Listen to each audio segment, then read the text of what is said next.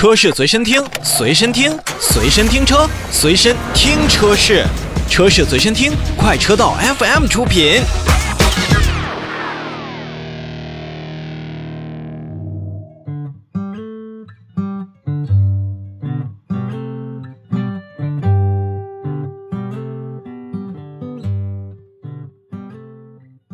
车闻天下，我们来看召回。日前，梅赛德斯奔驰也是要去召回一些车辆，分成两个部分，我们来一同看一下。第一部分呢是北京奔驰汽车有限公司召回生产日期在二零二一年三月二十六日至二零二一年九月二十二日期间生产的部分的 C 级车型，共计四千六百二十八台。这一次召回的原因呢，是车辆因为软件开发的偏差，发动机控制单元储存器可能无法正确写入发动机的启动数据。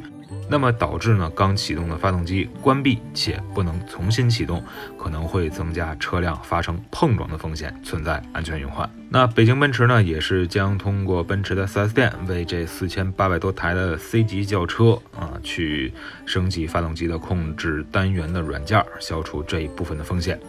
来看第二部分，第二部分呢涉及的车辆比较多，那数量也是相对会提高一些。那么要召回二零一八年十月二十九日至二零二一年六月十八日期间生产的部分的进口 A 级、B 级、E 级。CLA、CLS、GLC SUV、GLB SUV、GLE 以及 GLS 和 AMG GT 共计三万八千三百一十八辆。那同时呢，还会有二零一八年八月十五日到二零二一年十月十三日期间生产的部分的国产的 A、E、GLA、GLB、GLC、EQC 共计一万七千三百一十二台。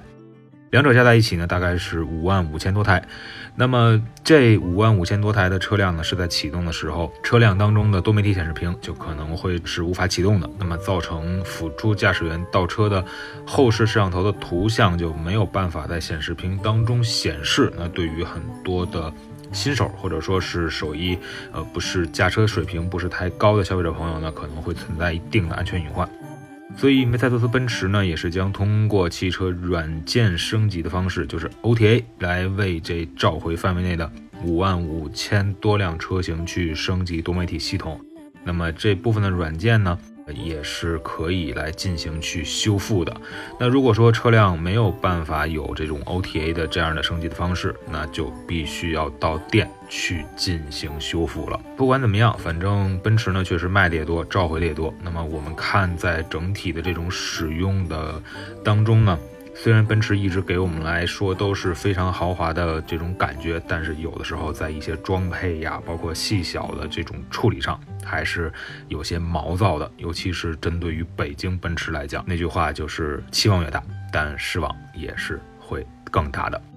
好了，那让我们稍事休息一下，一会儿跟大家来说一说二零二一年度长城汽车的年度总结。